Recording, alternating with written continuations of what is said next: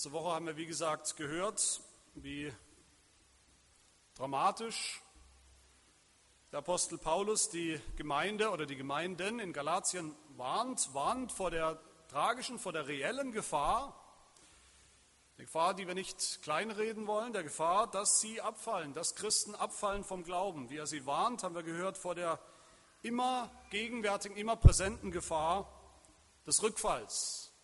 Weg vom Evangelium, das sie gehört haben, das sie anscheinend angefangen haben zu glauben und hinein in die alte Gesetzlichkeit. Wir haben gesehen, wenn wir uns erinnern, wie der Apostel Paulus da sehr persönlich wird, wie er den Galatern Anteil gibt und uns auch an dem, wovor er Angst hat, an seinen schlimmsten Befürchtungen gibt er uns Anteil oder hat er uns Anteil gegeben. Wie er sagt in Vers 11, ich fürchte um euch, ihr Christen in Galatien, ich fürchte um euch, ihr Christen in Heidelberg, dass ich am Ende vergeblich um euch gearbeitet habe. Das die, war die Angst des Apostels.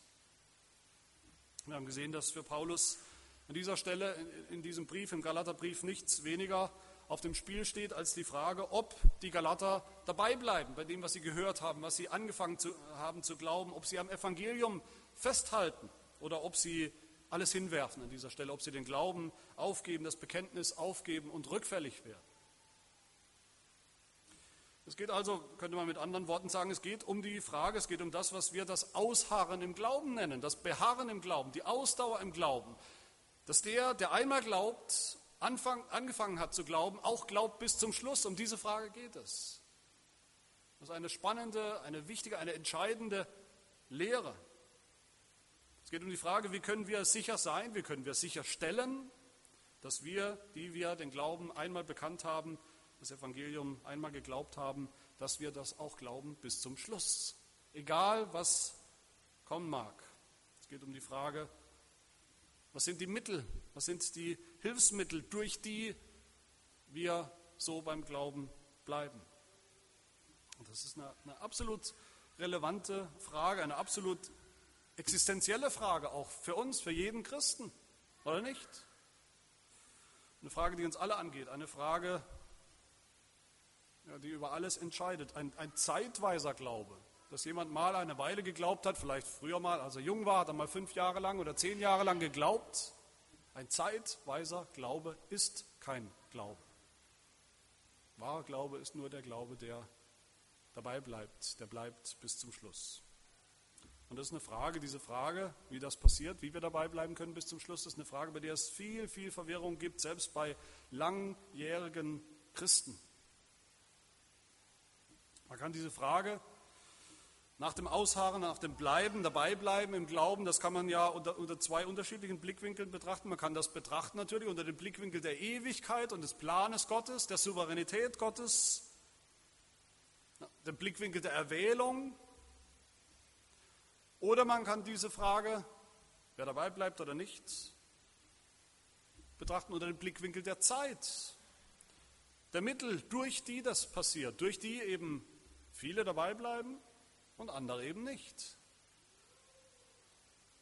Unter dem Blickwinkel der Ewigkeit, das, das, das ist klar, da brauchen wir nichts zu diskutieren. Diejenigen, die Gott vor Grundlegung der Welt auserwählt hat, dass sie glauben, die werden auch glauben, die werden auch bewahrt in diesem Glauben bis zum allerletzten Atemzug, ohne jede Diskussion. Das ist eine klare biblische Lehre. Niemand kann sie aus der Hand Jesu reißen, die wahren Auserwählten. Und damit basta. Das ist völlig durch und durch biblisch, das so zu sagen. Aber vom Blickpunkt der Zeit, vom Blickpunkt unserer Erfahrung in der Welt, in der Zeit um uns herum, da sieht es oft ganz anders aus. Manche, die sich als Christen bekennen, bekannt haben, die bleiben eben nicht dabei. Die bleiben nicht beim Glauben. Sie tun es vielleicht ein paar Jahre oder ein paar Jahrzehnte, die Kinder, die getauft sind, wachsen heran, werden Teenager und bleiben vielleicht nicht dabei, werfen alles hin, werden rückfällig, wovor Paulus ja gerade gewarnt hat, dass das eine Realität ist. Scheinkristen, Mitläufer, Trittbrettfahrer. Und es gibt Gründe, es gibt Ursachen, warum das so ist, warum der eine dabei bleibt und der andere eben nicht. Es gibt Mittel, durch die wir dabei bleiben, wenn wir sie gebrauchen. Und andere, die sie nicht gebrauchen, die sie nicht haben wollen, bleiben nicht dabei. Und auch das ist vollkommen biblisch. Nicht nur das eine von der Erwählung, sondern auch das, dieser Blick auf die Zeit. Beides sind durch und durch biblische Blickwinkel. Beides sind übrigens Blickwinkel, die sie nicht widersprechen, sondern die sich in der Bibel im Wort Gottes ergänzen. Beides sind kostbare, wichtige, lebensnotwendige Wahrheiten und Erkenntnisse. Natürlich, dass Gott auserwählt, dass Gott auserwählt hat einerseits, dass er uns den Glauben geschenkt hat und dass er denen, bei denen, wo er das Werk begonnen hat, das Werk des Heils, dass er auch ganz souverän und ohne jede Schwierigkeit dieses Werk vollenden wird bis zum Tag Jesu Christi, bis zum letzten Tag. Aber andererseits, und das ist eben auch wahr und biblisch, dass er uns Mittel gegeben hat, Mittel an die Hand gegeben hat, durch die er uns bewahrt durch die er uns bei der Stange hält, beim Glauben hält, bis zum Schluss. Und wer diese Mittel nicht haben will, wer sie gering schätzt, wer sie vielleicht bespuckt oder ignoriert, der wird nicht dabei bleiben. Gott nimmt uns in die Verantwortung, diese Mittel zu gebrauchen. Und genau in diesem Zusammenhang spricht der Apostel Paulus von der Gemeinde. Er spricht von sich selbst als Apostel an dieser Stelle, ganz plötzlich wieder. Spricht von sich selbst eigentlich als Pastor. Da spricht der Pastor, da spricht ein Pastor zu seiner, in Anführungsstrichen, seiner Gemeinde. Das heißt, wenn es um die Frage geht, ob wir beim Glauben bleiben oder nicht, ob wir durchhalten bis zum Ende, sagt Paulus hier mit anderen Worten, gibt es kein wichtigeres Mittel als die Gemeinde, die uns Gott gegeben hat. Die Gemeinde mit allem drum und dran, mitsamt ihren Hirten, und mit den Geschwistern, die Gott uns gegeben hat. Paulus sagt hier, damit ihr Galater, ihr Heidelberger, damit ihr beim Glauben bleibt bis zum Ende und nicht abfallt, nicht rückfällig werdet, da reicht es nicht einfach auf eure Erwählung zu pochen. Nein, genau dazu hat Gott euch in die Gemeinde gestellt in einer Gemeinde, wo das Evangelium regelmäßig gepredigt wird, in einer Gemeinde, wo Pastoren, wo Hirten euch ermahnen und auch mal warnen, wie das Paulus, wie ich Paulus das gerade getan habe, wo ihr Geschwister an eurer Seite habt, die euch ermutigen, die euch manchmal auch ermahnen, wie es eben nötig ist und jeder braucht. Ich sage das immer wieder, dieser Punkt, das Beharren, das Ausharren, das Dabeibleiben im Glauben, beim Glauben, das ist ein Gemeinschaftsprojekt. Niemand bleibt beim Glauben allein, als Einzelkämpfer. Und das war auch nie so gedacht von Gott. Gott hat Einzelne erwählt und die kommen dann auch einzeln in den Himmel, ohne jemals Gemeinde und Geschwister zu haben, zu brauchen, wertzuschätzen. Nein, so war es nie gedacht. Und deshalb, meine Lieben, ist auch die Zugehörigkeit zur Gemeinde vor Ort ist keine Kleinigkeit, ist keine Option, ist keine Kür, ist kein Luxus, sondern ist absolute Bedingung dafür, dass wir nicht im Glauben Schiffbruch erleiden. Allein bleiben wir mit allergrößter Wahrscheinlichkeit auf der Strecke. Ein Christ, der allein kämpft, den Kampf des Glaubens, der ist wie ein Fisch auf dem Trockenen. Wir wissen alle, das geht mal kurz gut vielleicht, aber nicht sehr lange. Und so finden wir in dieser Passage, die sicherlich wenn jemand den Galaterbrief liest, ist das wahrscheinlich die Passage, über die man am, am schnellsten wegliest oder so, sogar ganz sie gar nicht liest, weil das ein bisschen biografisch. Paulus, was, was, was ist da wirklich drin an Theologie, an Lehre? Wir lesen da leicht drüber weg. Aber wir finden eine ganz entscheidende, ganz wichtige Lektion über die Rolle des Pastors in, in der Gemeinde und natürlich über das Verhältnis der Gemeinde zu ihren Hirten. Und beides zusammen, die Gemeinde mit ihren Hirten, ist das Mittel par excellence wie Gott die Gläubigen beim Glauben erhält. Das ist die Botschaft. Wie er sie vor dem Abfall, vor dem Rückfall bewahrt. Das ist der Kontext. Woher habe ich das? Wo sehe ich das? Ich sehe das schon ganz am Anfang. Ich sehe das in Vers 12. Gerade noch hat Paulus uns Anteil gegeben an seinen schlimmsten Befürchtungen, seiner größten Angst, dass die Galater, dass sie rückfällig werden könnten, dass sie im Glauben Schiffbruch erleiden, dass er dann umsonst diese Zeit da reingesteckt hat, diese Jahre der Gemeindegründung, Vers 11, weil sie in Wirklichkeit, wenn man eins und eins zusammenzählt, wieder auf dem Weg in die Hölle sind. Und im nächsten Atemzug, ohne Pause, im nächsten Atemzug sagt Paulus, was sie dagegen tun können, wie sie sich schützen können vor der Gefahr, vom Glauben abzufallen. Vers 12, werdet doch wie ich, denn ich bin wie ihr. Ich wie ihr und ihr wie ich. Der Schlüssel liegt im Verhältnis von Pastor zur Gemeinde und Gemeinde zu ihren Hirten, die Gott ihnen gegeben hat. In den folgenden Versen entpackt Paulus das, was das bedeutet, dieses Miteinander von Pastor und Gemeinde. Wie soll, der, wie soll die Gemeinde mit ihrem Pastor umgehen? Wie soll sie ihn, sein Amt, seinen Dienst unter ihnen verstehen? Zu ihrem Besten, zu ihrem Heil? Und umgekehrt, wie soll der Pastor der Gemeinde dienen, damit genau das wahr wird, damit keiner abfällt, damit keiner verloren geht, damit alle wahren Gläubigen auch am Ziel ankommen. Und wir wollen darüber nachdenken. Ich denke, wir nehmen das oft für selbstverständlich an, dass da eine Gemeinde ist, ja, und dass da ein Pastor ist, ja. Aber wir wollen darüber nachdenken, was das bedeutet. Und wie gesagt, habe ich das in zwei Teile aufgeteilt. Heute hören wir den ersten Teil. Was ist die Aufgabe des Pastors im Leben der Gemeinde, im Leben der einzelnen Mitglieder der Gemeinde, der Gläubigen und in welcher Haltung soll er diese Aufgabe erfüllen? Was ist die strategische Rolle sozusagen des Pastors im Plan Gottes? Nächste Woche dann die andere Seite, was hat die Gemeinde damit zu tun?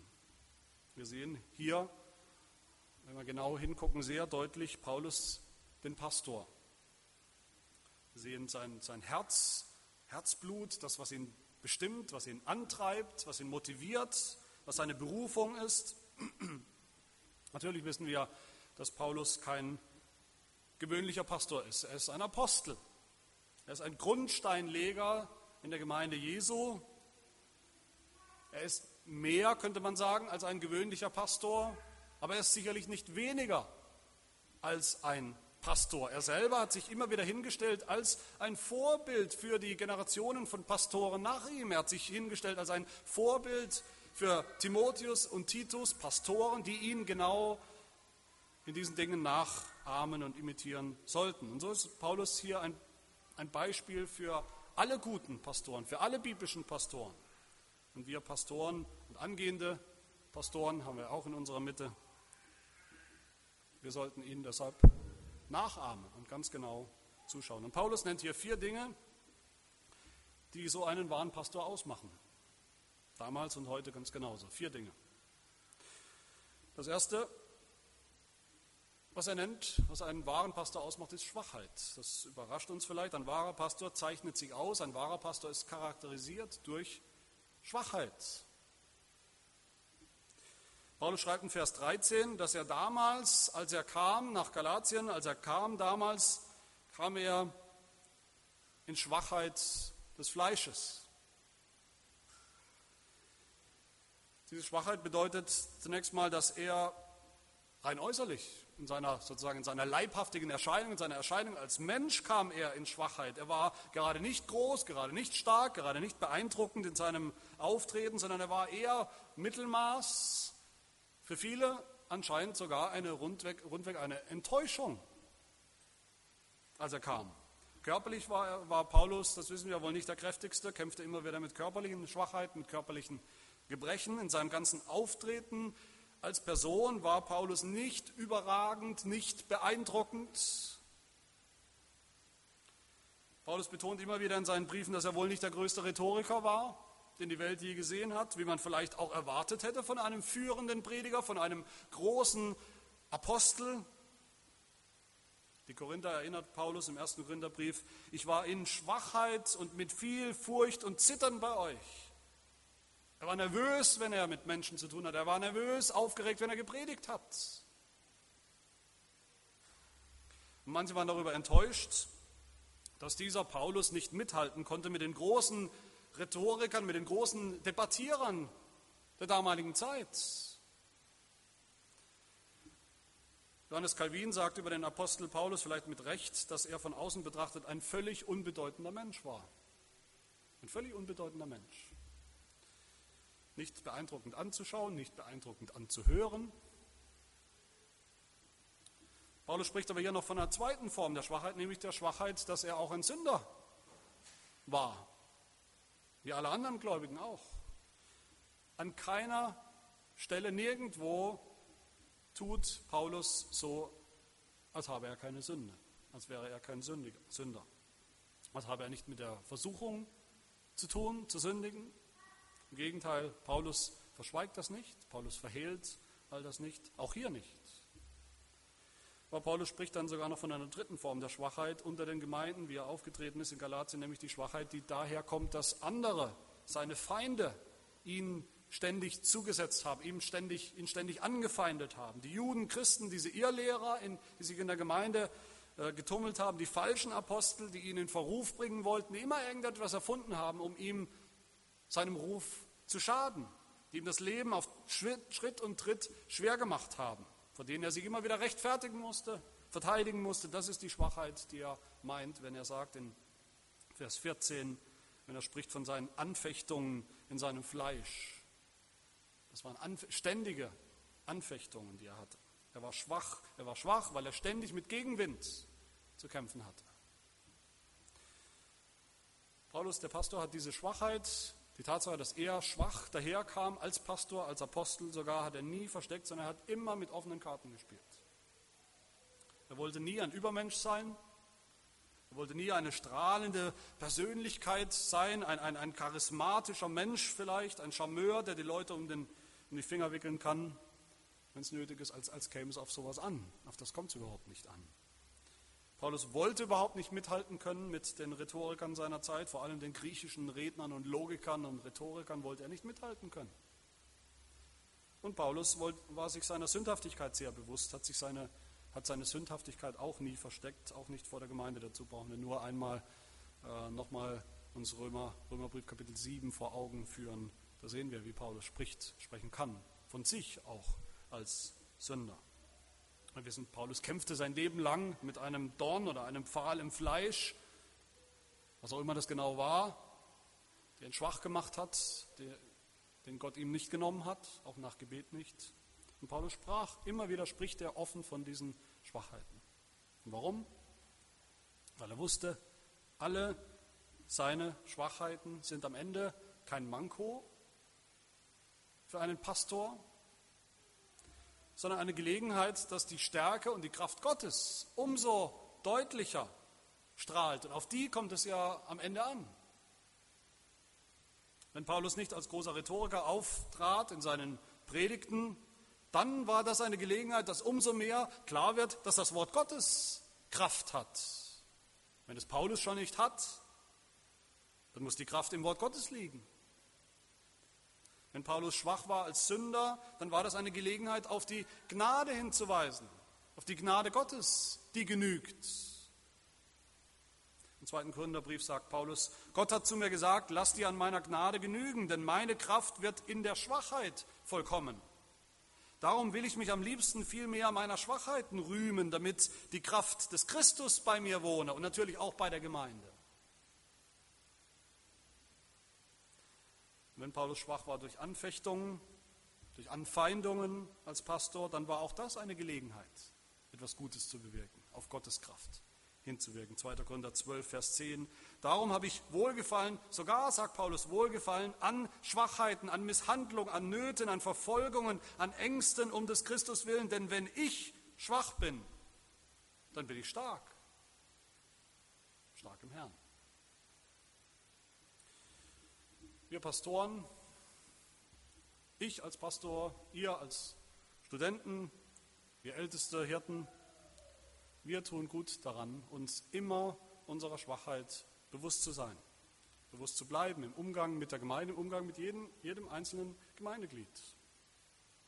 Nicht zu setzen auf menschliche Größe, die wir gar nicht haben vielleicht, Größe in der Erscheinung, nicht auf rhetorische Fähigkeiten, auf logische, intellektuelle Fähigkeiten zu setzen, sondern allein zu setzen auf, das, auf die Kraft Gottes.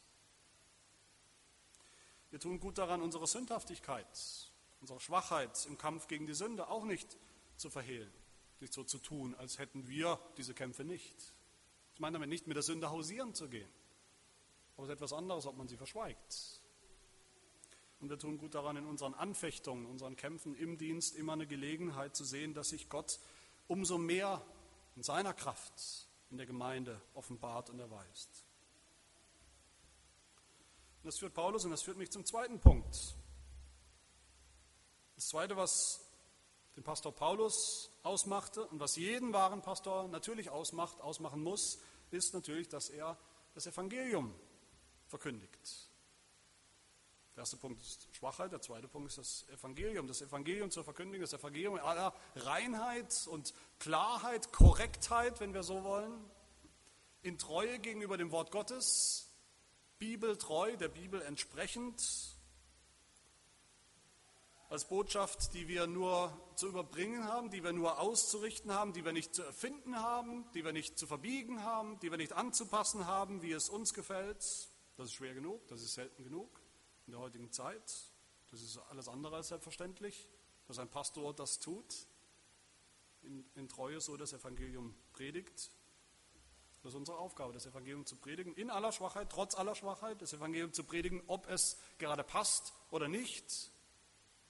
Zu mahnen, auch zu warnen, wo es nötig ist, wo Gemeindeglieder dabei sind, dieses Evangelium zu verlassen, den schmalen Pfad zu verlassen, wie Paulus das ja gerade getan hat als unser Beispiel. Jeder wahre Pastor hat die Berufung, wie Paulus es zu Timotheus sagt, verkündige das Wort. Tritt dafür ein, es sei gelegen oder ungelegen. Überführe, tadle, ermahne mit aller Langmut und Belehrung. Und jeder Pastor weiß, oder jeder zukünftige Pastor weiß, oder wenn er es noch nicht weiß, soll das dringend begreifen, dass es nicht so ist, dass die Welt gerade darauf wartet, dass wir endlich kommen und ihr das Evangelium sagen. Nein, wir predigen oft, wir predigen vielleicht meistens zur Unzeit, wenn es ungelegen kommt. Und jeder Pastor sollte sogar noch etwas anderes wissen, dass leider auch die Gemeinde nicht immer darauf wartet, dass wir kommen und das Evangelium predigen und sie es hören. Wir haben oft, denke ich, eine sehr romantische Sicht vom Predigen, als wäre das das Highlight, auf das alle in der Gemeinde sozusagen die ganze Woche gewartet haben und, hinfiebern und sich vorbereiten und mit großen Erwartungen kommen. Schön wäre es, aber oft ist es nicht so. Und Paulus nimmt uns diese Sicht und sagt uns realistisch, wie es oft ist, 2. Timotheus 4, er sagt, es wird eine Zeit kommen, da werden Sie, die Gemeinden, die Christen, werden die gesunde Lehre nicht ertragen, sondern sich selbst nach ihren eigenen Lüsten Lehrer beschaffen. Das ist ja heute leicht, übers Internet sich solche Lehrer zu beschaffen, weil sie empfindliche Ohren haben. Und sie werden ihre Ohren von der Wahrheit abwenden und sich den Legenden zuwenden.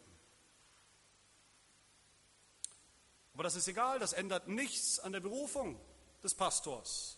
Er sagt weiter, Paulus sagt weiter, du aber, Pastor, bleibe nüchtern in allen Dingen, erdulde die Widrigkeiten, tue das Werk eines Evangelisten, richte deinen Dienst völlig aus. Egal, ob zur Zeit oder Unzeit. Egal, ob es da Leute gibt, die hungern und dürsten nach diesem Wort oder nicht. Zur Verkündigung, zu diesem Aufgabenbereich des Pastors gehört dann natürlich auch der Gemeinde die Wahrheit zu sagen. Davon spricht Paulus hier. Das ist, natürlich ist es der Inbegriff der Predigt. Die Predigt ist, die Wahrheit Gottes zu sagen, den Menschen. Und zwar auch und gerade, wenn es weh tut. Meine Lieben, das ist eine schwierige Balance. Das weiß ich sehr wohl. Wir leben in einer Zeit, in der es fast automatisch als Lieblosigkeit ausgelegt wird, wenn jemand überhaupt die Wahrheit sagt. Das ist unsere Zeit. Die Wahrheit sagen ist mehr oder weniger automatisch Lieblosigkeit. Und leider gilt auch das in der Gemeinde. Wer will schon die Wahrheit hören? Wenn es vielleicht wehtut, vielleicht wollen wir gerade noch, dass jemand anderem mal so richtig die Wahrheit gesagt wird, aber nicht unbedingt uns. Paulus hat das als Pastor immer wieder erlebt, dass er die Wahrheit gesagt hat und dass es ihm als Lieblosigkeit ausgelegt wurde. Dass die Gemeinde ihm deshalb feindselig entgegenstand. Vers 16 oder nicht? Was sagt Paulus? Bin ich also euer Feind geworden, weil ich euch die Wahrheit sage? Jeder Pastor muss das kennen, muss das wissen. muss damit rechnen in seinem Dienst, dass ihm das vorgeworfen wird, dass er die Wahrheit sagt, die Wahrheit predigt, die Wahrheit bringt, auch im 1 zu 1 Gespräch, im Seelsorgegespräch, daraus, darauf müssen wir uns einstellen. Wer das nicht will, der sollte sich einen anderen Beruf suchen. Es gibt ja viele andere gute Berufe, als Pastor zu sein. Wie jemand mal gesagt hat, wem es in der Küche zu heiß wird, der sollte kein Koch werden.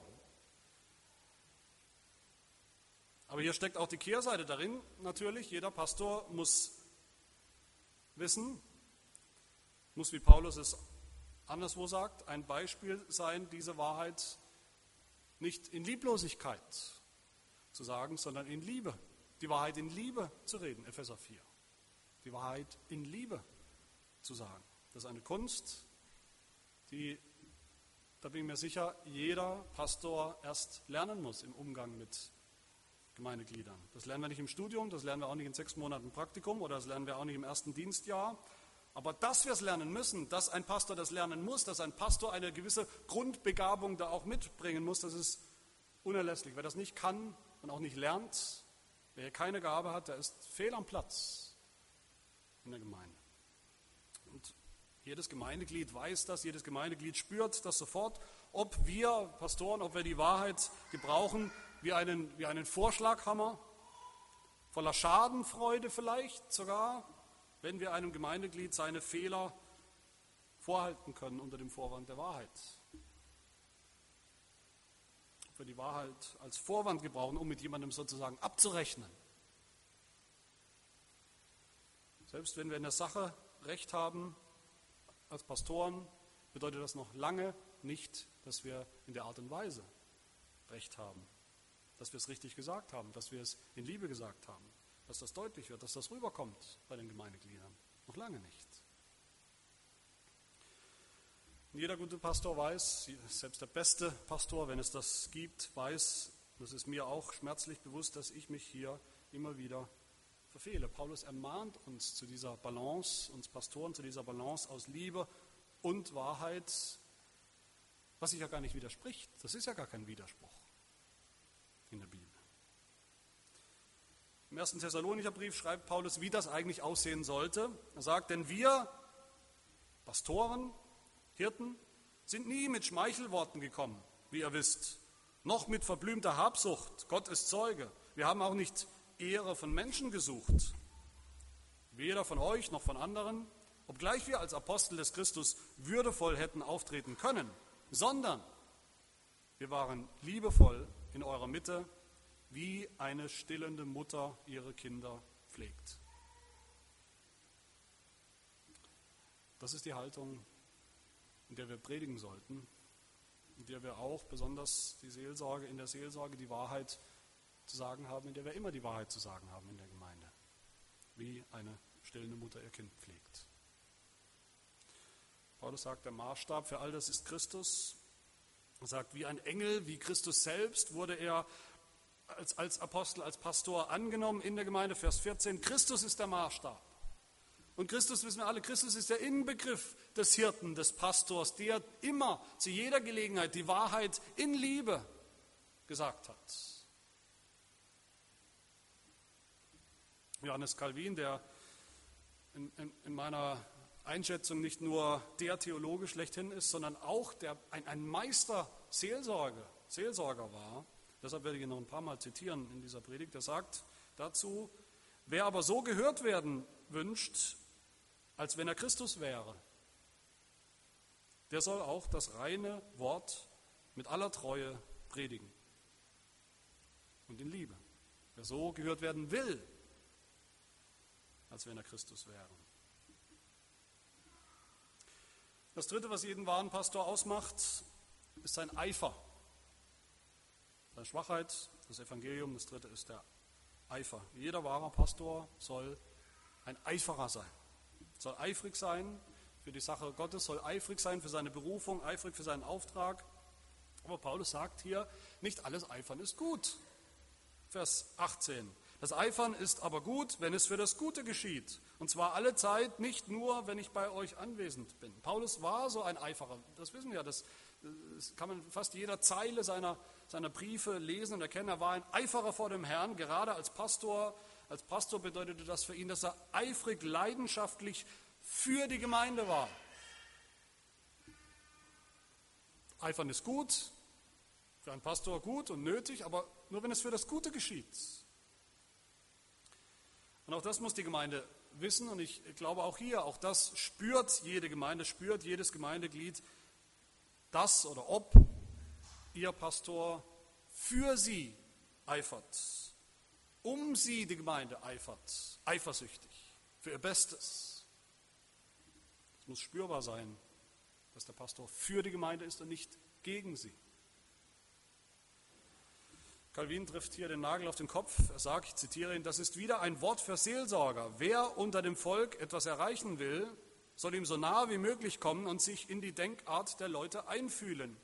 Wer Liebe ernten will, muss auch Liebe säen. Paulus sagt hier in Vers 12 zu den Christen, ihr habt mir nichts zuleide getan. Und damit macht Paulus deutlich, wenn ich so scharf mit euch rede, wenn ich euch ermahne, wie ich es gerade getan habe, wenn ich euch die Wahrheit sage, die Wahrheit gesagt habe, wenn ich ermahne, warne, Einzelne gewarnt habe, die ganze Gemeinde gewarnt habe, dann niemals aus Rachegefühlen, nicht als Retourkutsche für irgendwas, was ihr mir vielleicht zuleide getan habt, weil ich beleidigt bin. Ein beleidigter Pastor ist wirklich ein Betriebsunfall in der Gemeinde. Das ist eine Katastrophe für jede Gemeinde. Ich kann euch nur sagen, flieht weit weg von einem Pastor, der ständig rumläuft mit verletzten Gefühlen, sich persönlich angegriffen und persönlich verletzt fühlt. Das ist auch ein Zeichen unserer Zeit. In unserer Zeit sind alle schnell, ständig beleidigt, auch im Dienst, fühlen sich ständig verletzt von der Gemeinde, von Einzelnen in der Gemeinde. Unsere Aufgabe ist es, zu eifern für die Gemeinde, für jeden Einzelnen, niemals gegen ihn. Und Calvin sagt dazu nochmal eine sehr, sehr gute Beobachtung, die wir sicherlich alle kennen. Wenn wir merken, dass der Pastor etwas gegen uns hat, dann, sagt Calvin, dann wendet sich unser Herz von ihm ab. Und was er auch gesagt haben mag, alles hat für uns einen üblen Beigeschmack. Wenn wir merken, dass der Pastor etwas gegen uns hat, dass er vielleicht gegen uns eifert und nicht für uns, nicht für die Gemeinde. Paulus sagt in Vers 20, er weiß am Ende im Moment nicht, woran er bei den Galatern ist, bei seiner eigenen Gemeinde. Er weiß nicht, was der Stand der Dinge ist. Er weiß, es steht spitz auf Knopf, ob sie überhaupt gläubig sind. Es steht im Grunde alles auf dem Spiel, seine ganze Mühe über die Jahre der Gemeindegründung. Und doch ist er nicht für eine Sekunde beleidigt. Nicht frustriert, nicht verletzt, er lässt nicht seinen Zorn raushängen, schlechte Laune raushängen, seine Enttäuschung raushängen. Es geht ihm bis zuletzt um die Sache. Nicht um persönliche Rachegefühle, es geht ihm nicht um sich selbst, sondern es geht ihm um das Wohl der Gemeinde, es geht ihm um das Wohl von jedem Einzelnen in dieser Gemeinde, in Galatien oder in diesen Gemeinden. Und Calvin sagt dazu nochmal, so macht es ein weiser Seelsorger. Er bedenkt nicht, was die Irrenden verdient haben, sondern was sie auf den rechten Weg zurückführen könnte. Nicht, was sie verdient haben möglicherweise, sondern was sie auf den rechten Weg zurückführen kann, was ihnen hilft.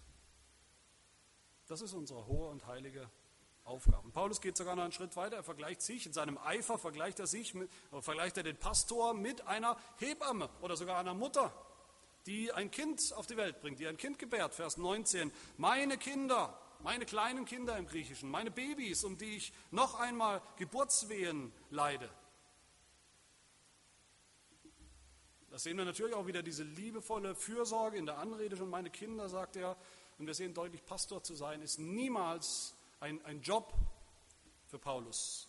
Paulus hatte niemals eine, eine professionelle, dienstliche Haltung zu seiner Aufgabe als Pastor. Möge Gott auch uns, Pastoren oder angehende Pastoren, bewahren vor so einer professionellen Mentalität. Der Dienst als Pastor einer Gemeinde kommt eher dem Kinderkriegen gleich als irgendeiner Beamten- oder Verwaltungsaufgabe. Er kommt eher dem Kinderkriegen gleich.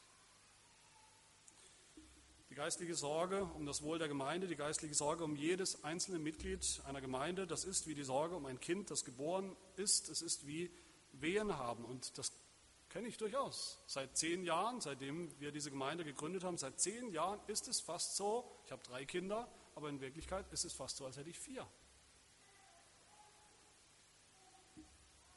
Tief drin, was im Herzen eines Pastors vor sich geht, an, an Schmerzen, an Sorgen um jedes einzelne Glied, bis es ein Mitglied wird, wie es sich weiterentwickelt oder auch nicht. Die Schmerzen, wenn ein Mitglied weggeht von der Gemeinde, wenn ein Mitglied sogar den Glauben oder das Bekenntnis aufgibt, das werden im, im, in letzter Konsequenz die Gemeindeglieder vielleicht nie wissen, vielleicht nie begreifen, aber doch müssen sie irgendwo sehen und spüren, dass ihr Pastor so denkt und so fühlt.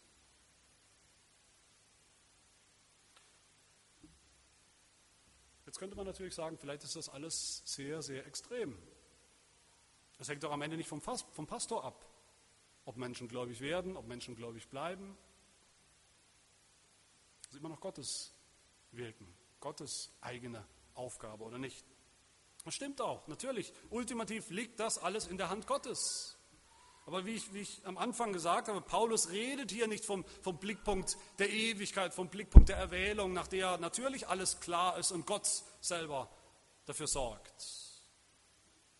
Paulus redet hier von unserer menschlichen Verantwortung. Er redet hier besonders von der Verantwortung des Pastors.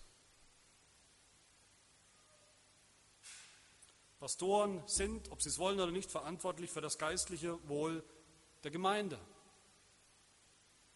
Da können wir nicht immer wieder sagen, es geht mich nichts an, Gott wird es schon tun. Nein, wir sollen tun. Und wer nicht bereit ist, das auf sich zu nehmen, diese Last, und es ist oft eine Last, das kann man nicht wegreden oder beschönigen, wer nicht bereit ist, diese Last auf sich zu nehmen, die man nicht abstellen kann beim Feierabend oder am Wochenende oder wann auch immer oder im Urlaub, der sollte auch kein Pastor werden. Genauso wie ein Mann oder Frau, die die Last, die Sorge um ein Baby gar nicht auf sich nehmen wollen, wie die keine Eltern werden sollten. Wenn sie das nicht wollen, dann sollen sie keine Eltern werden. So ist es auch mit dem Pastorendienst. Paulus wusste natürlich besser als wir alle, dass Gott entscheidet, wen er erwählt und wen nicht. Paulus wusste, dass Gott den Glauben schenkt, dass Gott die Seinen souverän bewahrt, bewahren kann bis zum Schluss und bewahren wird, besser als wir alle anderen. Und doch hatte Paulus Angst. Angst um seine Gemeindeglieder. Er hat sich gefürchtet. Er hatte Angst, sein Wirken könnte wirklich vergeblich sein.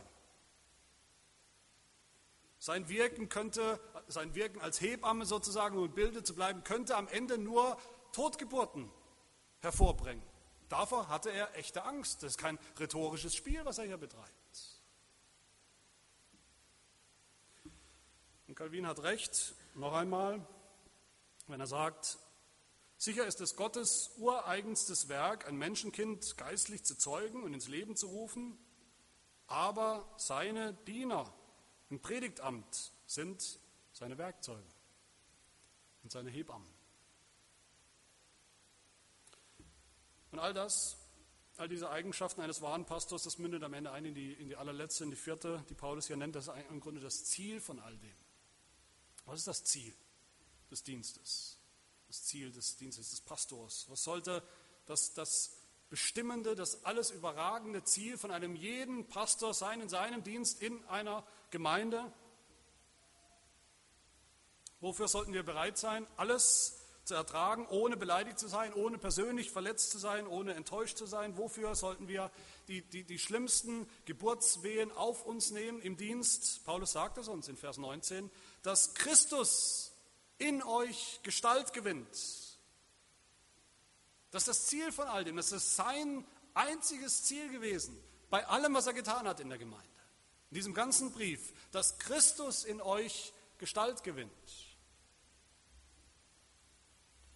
Wofür sind Pastoren da? Älteste Hirten in der Gemeinde, Epheser 4, heißt es, Gott hat etliche als Apostel gegeben, etliche als Propheten, etliche als Evangelisten, etliche als Hirten und Lehrer hat er der Gemeinde gegeben zur Zurüstung der Heiligen, für das Werk des Dienstes, für die Erbauung des Leibes des Christus. Und was ist das Ziel? In Epheser 4, bis wir alle zur Einheit des Glaubens und der Erkenntnis des Sohnes Gottes gelangen, zur vollkommenen Mannesreife, zum Maß der vollen Größe des Christus, damit Christus Gestalt gewinnt. Dafür sind die Amtsträger da in der Gemeinde. Das Ziel ist Christus, dass Christus sichtbar wird in jedem einzelnen Gemeindeglied, je länger, je mehr, in der ganzen Gemeinde insgesamt, seinem Leib. Das Ziel des Dienstes, das Ziel von jedem Pastor muss sein, dass alle in der Gemeinde Christus Stück für Stück ähnlicher werden.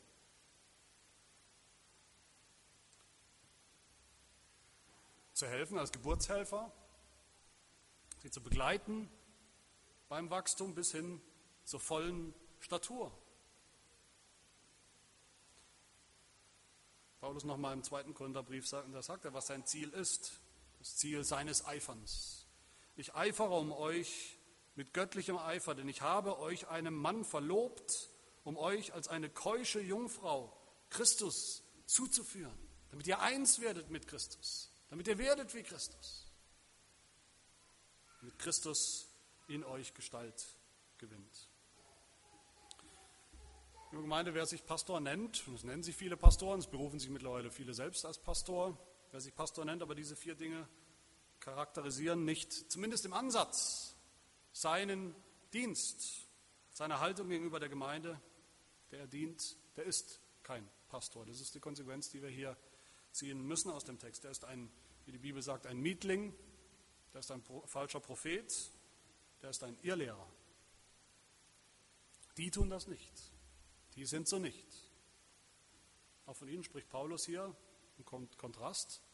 Wer das bemerkt hat, in Vers 17 spricht er von denen, die sich in den Gemeinden tummeln, in Galatien und auch heute, die sich einschleichen, eingeschlichen haben, die Irrlehrer, die sich aufspielten, als wären sie jetzt plötzlich die Pastoren in der Gemeinde. Dabei sind sie genau das Gegenteil. Und er sagt, sie eifern um euch nicht in edler Weise, sondern wollen euch ausschließen, damit ihr um sie eifert. Der wahre Pastor, haben wir gehört, der kommt in Schwachheit. Der falsche Pastor, der kommt daher wie der große Zampernau. Der kennt keine Schwachheit, der will Leute in seine Gefolgschaft ziehen, als Fans sozusagen, der will selbst groß scheinen und wirkungsvoll und überzeugend sein. Wahre Pastor, haben wir gehört, predigt das reine Evangelium, der falsche Pastor bringt Irrlehre. Das ist das Problem dieses Briefes, das war das Problem Galatien. Irrlehre, die nicht im Einklang mit diesem reinen Evangelium steht. In diesem Fall die Lehre von den Werken, den Werken des Gesetzes als Heilsweg. Der wahre Pastor haben wir gehört, der eifert für die Gemeinde, der ist für die Gemeinde. Der falsche Pastor, der eifert nicht in edler Weise, sagt Paulus, sondern er eifert, damit ihr um ihn eifert. Der will, dass die Gemeinde ihm dient, ihn für den Größten hält. Calvin sagt es sehr bildhaft und sehr drastisch. Sie, diese falschen Pastoren, machen es wie Verführer, die sich um eine Jungfrau bemühen, nicht zu ehrsamer Liebe, sondern zu unreiner Lust. Mit anderen Worten, um mit ihr ins Bett zu, zu kommen. Das hat mit Liebe nichts zu tun. Der Dienst des wahren Pastors ist genau das. Er ist ein Dienst am Volk Gottes. Er will nicht, dass ihm gedient wird, sondern er dient. Er weidet die Herde, er führt sie zu frischem Wasser. Der falsche Pastor tut das nicht. Deshalb spricht Gott dieses prophetische Mahn- und Gerichtswort in Hesekiel 34 gegen alle falschen Hirten zu allen Zeiten, gegen alle Möchtegern-Pastoren zu allen Zeiten. Und er sagt, Menschensohn, Weissage gegen die Hirten Israels, Weissage und spricht zu ihnen, den Hirten, so spricht Gott der Herr, wehe den Hirten Israels, die sich selbst weiden. Sollen die Hirten nicht die Herde weiden? Das Fette verzehrt ihr, mit der Wolle bekleidet ihr euch und das Gemästete schlachtet ihr, aber die Herde weidet ihr nicht. Das Schwache stärkt er nicht, das Kranke heilt er nicht, das Verwundete verbindet er nicht, das Verscheuchte holt er nicht zurück und das Verlorene sucht er nicht, sondern mit Gewalt und Härte herrscht ihr über sie. Das sind die Merkmale eines falschen Pastors. Der wahre Pastor hat in allen Dingen am Ende Christus als sein Ziel. den Namen Jesu groß zu machen. Der falsche Pastor hat nicht das Ziel, der falsche Pastor will seinen Namen groß machen.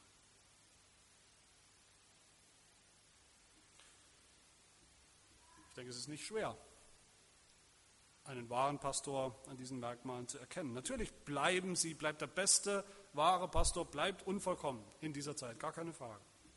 Vollkommenheit ist nicht der Maßstab, auch nicht für den Pastorendienst.